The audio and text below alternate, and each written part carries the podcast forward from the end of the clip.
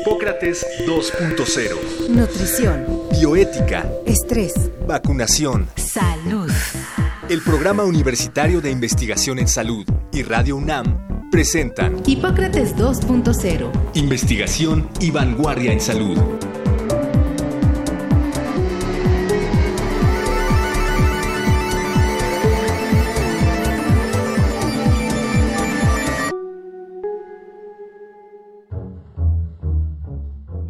La salud es el equilibrio de los componentes biológicos, psicológicos y sociales de un individuo. Por ello, la atención que reciba una persona los primeros años de su vida tiene, debe ser integral. Los primeros años de vida de un niño son determinantes, pues se llevan a cabo los procesos de desarrollo y crecimiento más importantes. Crecimiento del sistema músculo-esquelético, conexiones neuronales y el desarrollo del lenguaje, por ejemplo. A pesar de que muchos padres y madres llevan a sus hijos a consulta pediátrica para revisar su crecimiento y desarrollo, se tienen muchas dudas sobre la crianza de los hijos, su desarrollo, educación y nutrición. Por ello, hoy, en Hipócrates 2.0, invitamos a la doctora Lucía Álvarez Hernández, que nos ayudará a entender cómo la pediatría y la puericultura contribuyen para lograr una infancia más sana.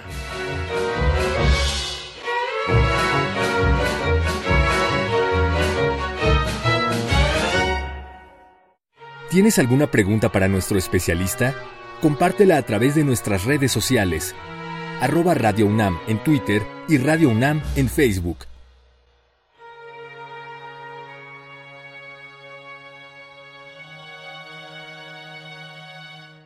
Hola, estamos en Hipócrates 2.0. Muchas gracias por acompañarnos. Ya escucharon que hoy vamos a hablar sobre pediatría y puericultura. Y para eso invitamos a la doctora Lucía Álvarez Hernández, que además de ser una profesionista con muchísima experiencia en el campo, es eh, pediatra, infectóloga pediatra, ha trabajado en diversos eh, cargos administrativos y clínicos y tiene mucha experiencia en el campo. Además, es profesora de posgrado y pues quizá lo más importante para el programa de hoy, eh, eres mamá de dos, así que también tienes toda la autoridad para decirnos lo que pasa en la crianza. Gracias, Lucía, gracias, por venir Omar, y gracias, Mauricio. Hay una concepción generalizada de que la pediatría ve básicamente a los niños enfermos. Quizá los primeros dos años los ve eh, de manera sana, regular, para identificar enfermedades, pero después hay una especie de vacío de quién sigue viendo, más allá de los dos años, quién sigue viendo al niño sano de manera rutinaria. Y por eso dijimos, vamos a hablar de pediatría y puericultura para ayudar a comprender qué hace una y qué hace otra de estas disciplinas. ¿Por qué nos ayudas a aterrizar? Esencialmente sí hay diferencias, de hecho hay dos especialidades ahora, puericultistas o puericultoras, que son las que trabajan con las, en las guarderías con los niños y se encargan del cuidado de los niños, y la pediatría. Pero el pediatra se encarga de la salud del niño desde la época prenatal hasta la adolescencia, a los 18 o 19 años. En Cuba es hasta los 19 años. Entonces, el niño tiene mucho que ver en su desarrollo, si es cierto, el primer año de vida. Debe de visitar al pediatra cada seis semanas, ocho semanas, el segundo año cada tres meses y después cada cuatro meses y en la adolescencia al menos dos veces al año. Puericultura es pueri es niño, cultura es el cultivo de, del desarrollo del niño y puede que la puericultista siempre se apoya en la enfermera y en el médico para el cuidado del niño. Por ejemplo, ¿qué hace una poricultista? ¿Y son mujeres normalmente? No, fíjate que ya hay hombres, Hombres, sí. sí, que son muy cuidadosos también Sí. y se dedican, pues, en el cuidado del niño tienen ellos que conocer el desarrollo y crecimiento, tienen que saber cuáles son las áreas motriz fina, motriz gruesa, social y lenguaje que ellos deben vigilar en el cuidado de ese niño en la guardería. Muchas veces ellos son los que te refieren al niño que ya tiene 18 meses y no dice una sola no dice palabra Una palabra y debería ya decirla, y pero tiene entonces, ajá. tres, 15 meses y no camina o no gatea. Ellos deben de saberlo. Y eh, obviamente el pediatra también. Es que Sí. justo pienso en eso, no hay escuelas para padres y cada quien se las va ingeniando, como que no hay una instancia que te ayude al cultivo del niño, ¿no? O sea, ¿quién te enseña eso? Para nosotros los pediatras es un privilegio tener a- la vida de tu hijo a cargo de nosotros. Es un privilegio. Sí deberíamos llevar a los papás en un buen camino para un mejor destino porque como bien dices, desde los 10 años, que es la pubertad, hasta la adolescencia, se generan el 80% de las patologías del adulto. Fíjate qué grave o qué importante es el papel del pediatra en ese momento. Y si es cierto, dices, bueno, ¿por qué le voy a llamar a mi pediatra por un granito? ¿O por qué le voy a molestar en la noche después de las 10 de la noche porque de pronto hizo aguadito? Y entonces, no, sí, el pediatra, primero les debemos enseñar cultura en salud. ¿Cuándo llamar al pediatra? ¿Cómo escoger a tu pediatra? si tiene o no socios que puedan hacerse cargo de tu niño cuando no está él. En fin, escoger al pediatra es una es un arte también. Pero en el medio público vas y el que te toca en tu consultorio. y si te toca. Si te toca uno. Acudir en el medio público al pediatra si es casi que francamente cuando hay una enfermedad o en las intervenciones asociadas a vacunación que son pues digamos el primer año son varias y ahí van a estar este los los niños vistos por los pediatras pero si una chica que o una pareja que tiene a su hijo bebé qué instancia tiene para ir y comentar asuntos de la salud de su hijo, ¿no? Sí, tienes toda la razón. En las instituciones de segundo y tercer nivel es muy difícil que te hablen de desarrollo y crecimiento. Es muy difícil que identifiquen algún problema un poco de peso y talla. Sí es primer nivel de atención, fíjate que es importantísimo. El médico familiar tiene un área de pediatría y tiene un área de puricultura. Quizás el pediatra en la currícula sí incluye cuidado del niño sano. Y en ese cuidado del niño sano incluye vacunas, desarrollo y crecimiento, área psicológica y social. Y sí nos dan rotaciones, pero las comunidades por las cuales rotamos generalmente nos abocamos a las patologías. Y van a consultar al residente en pediatría o al pediatra para aquel niño que tiene algún problema de salud. Sí, entonces sí tenemos que entrarle a la pediatría de la comunidad, al pediatra de primer contacto que te haga una niñez feliz describimos enfermedades normalmente y nos hemos dedicado durante muchos meses, Mauricio, a describir enfermedades. Difícilmente nos hemos enfocado en la normalidad o en la salud. ¿Qué es un niño sano, Lucía? Muy buena pregunta. ¿En qué, museo puedo ir? ¿En qué museo lo vemos?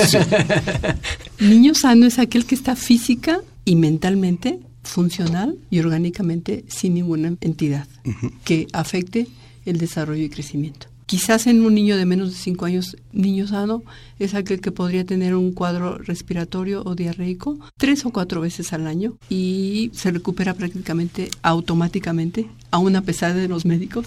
a pesar de los médicos. sí.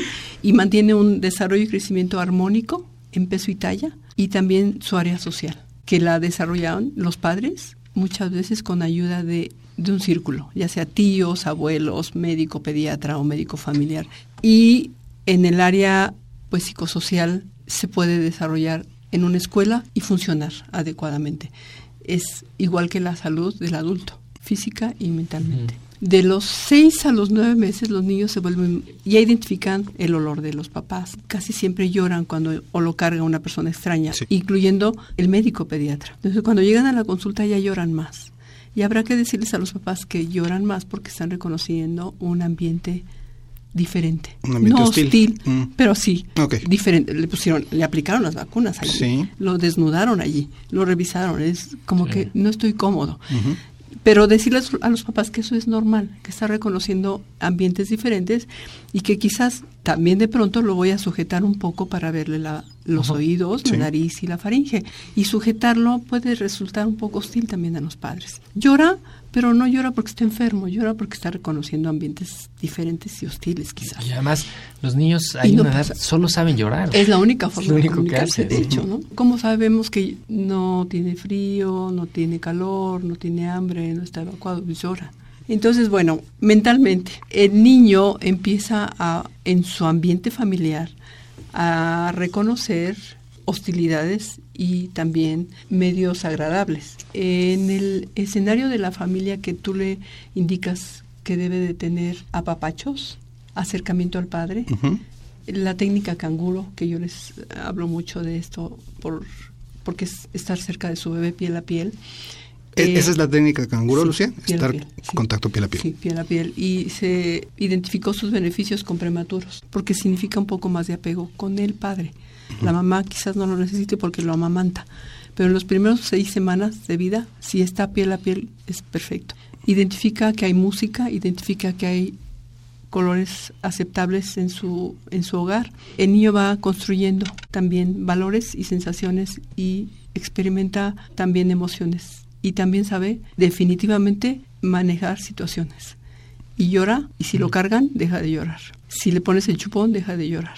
Si le das biberón, deja de llorar. Y entonces eso puede hacer pensar a los papás que siempre tiene hambre o que siempre tiene frío o que ya le gustó que lo carguen y que es medio mañosito. Pero estás construyendo ya un panorama mental para una infancia. Puede ser, dicen que la personalidad de la infancia se construye en el primer año de vida. Fíjate qué importante. Estamos platicando con la doctora Lucía Álvarez Hernández, pediatra, infectóloga y también un parte de tu quehacer profesional es el trabajo con adolescentes. Seguramente en tu clínica ves adolescentes enfermos que vienen de ser niños enfermos. ¿Cuáles de las enfermedades de los adolescentes son las que se pueden prevenir fácilmente desde los primeros años de vida, desde la infancia? Lo que yo he encontrado en la vida del adolescente es que hay algunos que sí se apegaron, o sea, en el pronóstico de los pacientes y de los padecimientos o de los niños que yo veo, generalmente pongo pronóstico reservado al apego de las indicaciones que le da el pediatra. Ok. Y entonces dices, bueno, si yo puedo prevenir una desnutrición, anemia, obesidad, ese es el mejor momento, los primeros años de vida. Y a los primeros 15 meses es importantísimo reconocer que el niño esté, que vaya bien. O sea, tú lo ves peso y talla normal, pero siempre es recomendable una biometría hemática y un examen de orina para ver si su aporte de hierro en la nutrición ha sido suficiente. Por eso identificamos anemia a temprana edad. A veces no se hace y entonces sí sabes que más del 30% de niños tienen anemia en México. No importa la clase social, la tienen porque no hemos sido capaces de identificarla tempranamente. Entonces se puede identificar anemia, se pueden identificar trastornos en la nutrición desde la perspectiva de malnutrición, ya sea obesidad o baja de peso, se pueden identificar trastornos endocrinológicos en conductas, alérgicos, que es muy común ahora, y que se identifican prácticamente desde recién nacido con intolerancia a la proteína de la leche o problemas cutáneos, que también es común, y posteriormente rinitis o asma. Entonces sí puedes ir diciendo, no quiero que vaya a pasar esto con el niño, voy a dar medidas preventivas escalonadas a fin de que el niño no tenga problemas. Sí los va a tener, pero menos, porque los estás, estás escalando medidas preventivas. Y por supuesto las vacunas.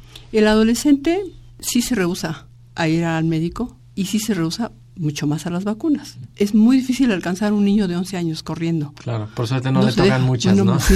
Y entonces, Un adolescente que no se rehúsa o que cumple con todas las normas no es un adolescente Exacto. y ese sí está enfermo, ¿no?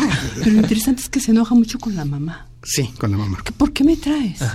Porque papá pues no lo lleva, ¿no? Pero Perdón, la adolescencia va de los la pubertad empieza a los 10 años. A los 10 años. Y termina la adolescencia a los 19. 19. Y, y disminuyendo la edad, ¿no? ¿Y qué, qué vacunas tiene que recibir un adolescente? La cartilla de vacunación está incluida de 0 a 9 Ujú. y luego de 10 hasta la, la edad de 19 años. Tétanos, difteria, tosferina, hepatitis B, por supuesto BPH o virus del papiloma humano y un refuerzo de varicela. Entonces todas estas vacunas deberíamos de aplicárselas a todos los adolescentes que llegan. Con frecuencia, como ya dejaron de ir al pediatra porque ya son grandes, la mamá los lleva, la lleva al ginecólogo, a su ginecólogo, a la señorita, y al joven quizás lo lleva al urólogo, no sé por qué, pero eso está pasando. O- o no lo atienden O no lo atienden, sí. Entonces, bueno, el pediatra debería de hacer todo hasta los 19 años, 18 años, así tope. Eh, Lucía, hablábamos del modelo biopsicosocial, ¿no? en donde lo psicosocial es muy importante y estoy segurísimo que eh, muchos de nuestros radioescuchas estarán eh, muy intrigados respecto al al área conductual en el manejo de los niños y los adolescentes. Eh, generalmente las personas piensan que un niño que llora es un niño que debe ser apapachado y no necesariamente, por lo menos desde la psicología conductual, porque entonces estás reforzando que el niño siga llorando, es decir, pues llorar es una manera de comunicarme y entonces si me apapachan o me hacen caso, entonces voy a llorar más hasta el punto que pues un niño llegue a privarse, por ejemplo, ¿no? En el caso de los adolescentes también, ¿qué se hace con un adolescente, digamos, rebelde o el término pues es oposicionista desafiante? Y a lo mejor sería una buena idea que nos dieras como una serie de tips muy generales respecto a qué se hace con los niños conductualmente, es decir, cómo se les castiga, se les pega o no se les pega, qué tipo de castigos son mejores, es mejor un castigo en donde se le quitan cosas. ¿Cómo ves todo este aspecto de educación que es muy importante dentro de lo que estamos hablando? Lo básico con el joven que está creciendo Sí. es la comunicación. Es fácil y muy difícil a veces comunicarte con él o con ella. Intentar hasta el cansancio comunicarte con ellos. Es muy importante identificar qué está pasando para que tenga conductas que ponen en riesgo su salud, porque está poniendo en riesgo su salud. Y quizás la salud de los amigos, pero la- lo importante es la comunicación que pudiera tener el papá. Y el pediatra es su tarea, identificar la mejor manera de comunicarse con su paciente, primero con su paciente y luego con los papás. Es primordial saludar al joven, comunicarte con él y posteriormente interactuar con los papás. Cuando me preguntan, ¿le doy un analgado, le di un manazo, Sí. o le di un chanclazo, o le di un cinturonazo? Digo, ¿cuál fue la circunstancia que lo obligó a que tuviera que golpear a su hijo? Es todo un, un panorama, el contexto del papá o de la mamá Sí. o es una mamá sola, o es un papá que está cansado, o la abuela lo golpea también. Dices, bueno, tienes que analizar el escenario del niño y decir, bueno, un manazo correctivo en el momento preciso vale la pena. Ok. Claro que porque sí. va a meter la mano a la Claro estufa. que sí, se quema. Eh, ¿Por qué go- golpearías a un niño con un cinturón? ¿Qué tanto fue realmente justificado eso? Yo los sancionaría inicialmente, ¿no? Y jalarle una oreja o llevártelo de- del escenario que está haciendo berrinche y calmarlo, eso está bien. Sí. Nos vamos de la fiesta, lo siento, hoy no fue tu día y nos vamos. Eso es muy bueno Sí. y aprenden. Generalmente en la tercera fiesta que suspendes, cambian radicalmente. Y, y ponerse de acuerdo antes, porque como quiera un niño de tres o cuatro años ya entiende, oye, vamos a ir a la fiesta de Paquito, puede que pase esto. Por favor, si estás incómodo o te... Nos vamos, ¿te parece? Ok. Y va a socializar mejor. Pero sí debes saber qué va a pasar. Es muy bueno saber. Si no comprende, sabes que esta berrinche tiene 18 meses, 24 meses, salte con tu hijo, por favor, hazle caso. Que Oye, yo- lo que yo he visto en sí. fiestas, que tengo la oportunidad de que me invitan mis pacientes nietos, es que hay mucha plática con las mamás, se platican mucho de sus hijos, pero los dejan allá en el brincando solos con la nana y la nana prácticamente es la responsable de todo lo que está pasando con su niño. Entonces es importante que se atienda al hijo. ¿no? Y que, Si es que hay una nana, pero ¿verdad? además, Así es. justamente esto y, y ilustra, ¿no? Lo que queremos traer a la mesa de con quién platicas de esto. O sea, ¿a poco en mi consulta del niño sano yo voy a ir a decirle al pediatra, ay doctor, el otro día que fuimos a la fiesta de Paquito eh, hubo berrinche y yo no supe qué hacer, pero el otro día que hubo en el súper otro berrinche y yo no supe qué hacer. Justamente, ¿dónde está la puericultura Sí. para que uno vaya y busque con quién ve uno esto? ¿O esto se autorregula en la sociedad? ¿Dónde están los puericultores? Sí hay, por supuesto. La disciplina existe. La pediatría tiene esa rama cubierta en su en la currícula está incluido. ¿Qué pasa? ¿Por qué no nos hemos ubicado dentro de ese contexto de la importancia de, del desarrollo y crecimiento y de todo esto que causa a los papás inquietos? ¿Cómo voy a decirle cómo preparo el chayote? ¿Cómo preparo espinas o sin el melón? Sí. Ahora está de moda. Voy con mi gastroenterólogo y mi nutriólogo, porque él me va a enseñar a producir las papillas. Dios, esto es el pediatra. Sí, nosotros tenemos que orientarles cómo preparar las cosas. Definitivamente el médico familiar es el eje de la atención del niño y nos debería de explicar. Creo Pero, que eso es pues, algo que no va a pasar, ¿no? Los médicos familiares están atiborrados de, de consulta de emergencias de enfermedades y como que no tendrían tiempo justamente de hablar de escenarios de salud, ¿no? En los escenarios de crianza. Sí, creo Sí, yo. Tienes toda la razón. En este mundo de patologías, Sí. el médico pediatra está lleno de patología, no de niño sano. Entonces sí tenemos que dar mayor información de cuándo debe de ir. Claro. Su bebé debe de ser revisado en el primer año de seis a ocho semanas, en el segundo año cada tres meses, de los dos a los cinco años cada cuatro meses y en el adolescente dos veces al año. Pero es para que vaya y lo vea sano. Sano, sí. Sí. Pero fíjate algo muy importante, cuando de pronto yo le digo, ya es tiempo de empezar el control de esfínteres porque la madurez es suficiente para que su niño ya empiece. Sí, ya lo estoy llevando a que le enseñen. ¿A dónde? Pues a otro lugar. Entonces, eso que era tu tarea como padre, en realidad las guarderías es una maravilla. Te ayuda muchísimo. Pero no te- ¿qué porcentaje de niños tienen posibilidad de ir a guardería? Exactamente. muy bajo. Si bien nos va, lo cuida una tía o lo cuida una abuela. Y a la abuela debe de ser nuestra mejor aliada, porque ella va a recibir la información para que le enseñe al bebé. Podemos tener niños de cuatro años que todavía no tienen control y ya deberían de haber tenido control de esfínteres y que no tienen más de 20 palabras y ya tienen tres años. Pero tiene mucho que ver con la información que tú manejes con los abuelos, Claro. las abuelas, las tías. Nuestros niños fueron de guardería. A los 18 meses ya controlaban esfínteres y hablaban y se defendían y mordían porque les encanta morder a esa edad. Sí.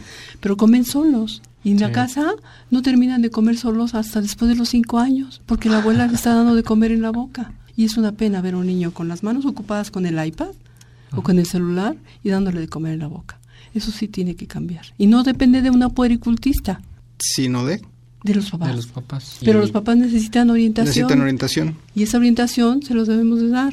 Sí, Su los- médico de primer contacto, que es su pediatra. Y para la comunidad de todos, ¿no? O de sea, todos, ¿no? Porque a veces... Urbano y suburbano y... y ricos y, pobres y y, rural, que tengan y que no tengan, pobres, porque a veces sí. pareciera que todos los estratos sociales necesitan retroalimentación de sus médicos, comunicación, Tiempo. eh, tiempo, hablar en sociedad, este, trabajar en sociedad para poder construir individuos sanos, ciudadanos responsables, este, niños amorosos, sensibles, empáticos, ¿no? Que, que es lo que va a salvar este mundo. No quiero ser fatalista, pero solo así vamos a poder hacer un mundo mejor. Hay, hay un libro muy bonito que se llama SOS para niños y dice muy claramente qué es lo que hay que hacer en cada una de las instancias cuando uno está educando a un niño.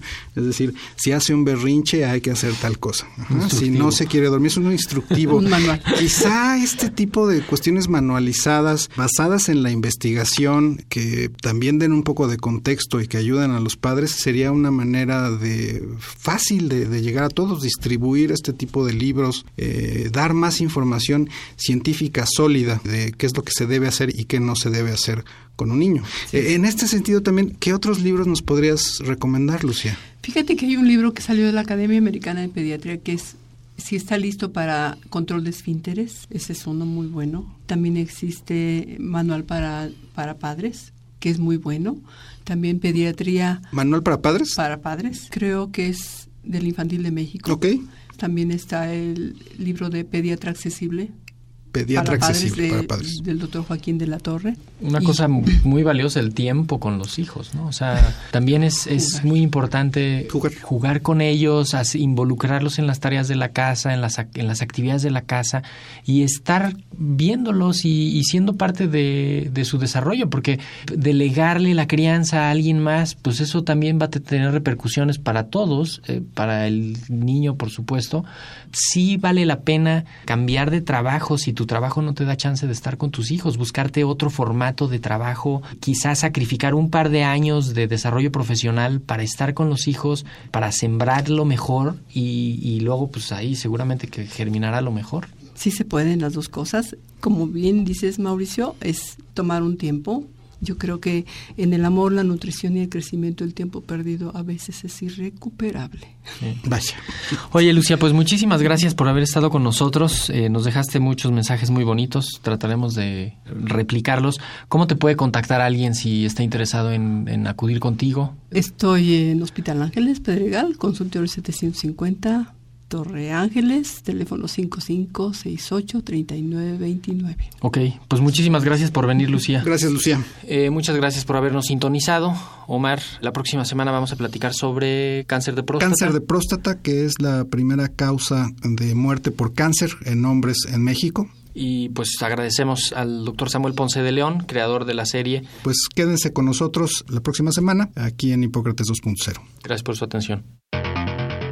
El Programa Universitario de Investigación en Salud y Radio UNAM agradecen tu escucha. Te esperamos la siguiente semana para platicar sobre lo último en materia de salud e investigación En Hipócrates 2.0. Investigación y vanguardia en salud. Se despiden de ti en la producción Patti Gamboa, Héctor Castañeda y Alejandra Gómez. Hipócrates 2.0. Radio UNAM. Experiencia Sonora.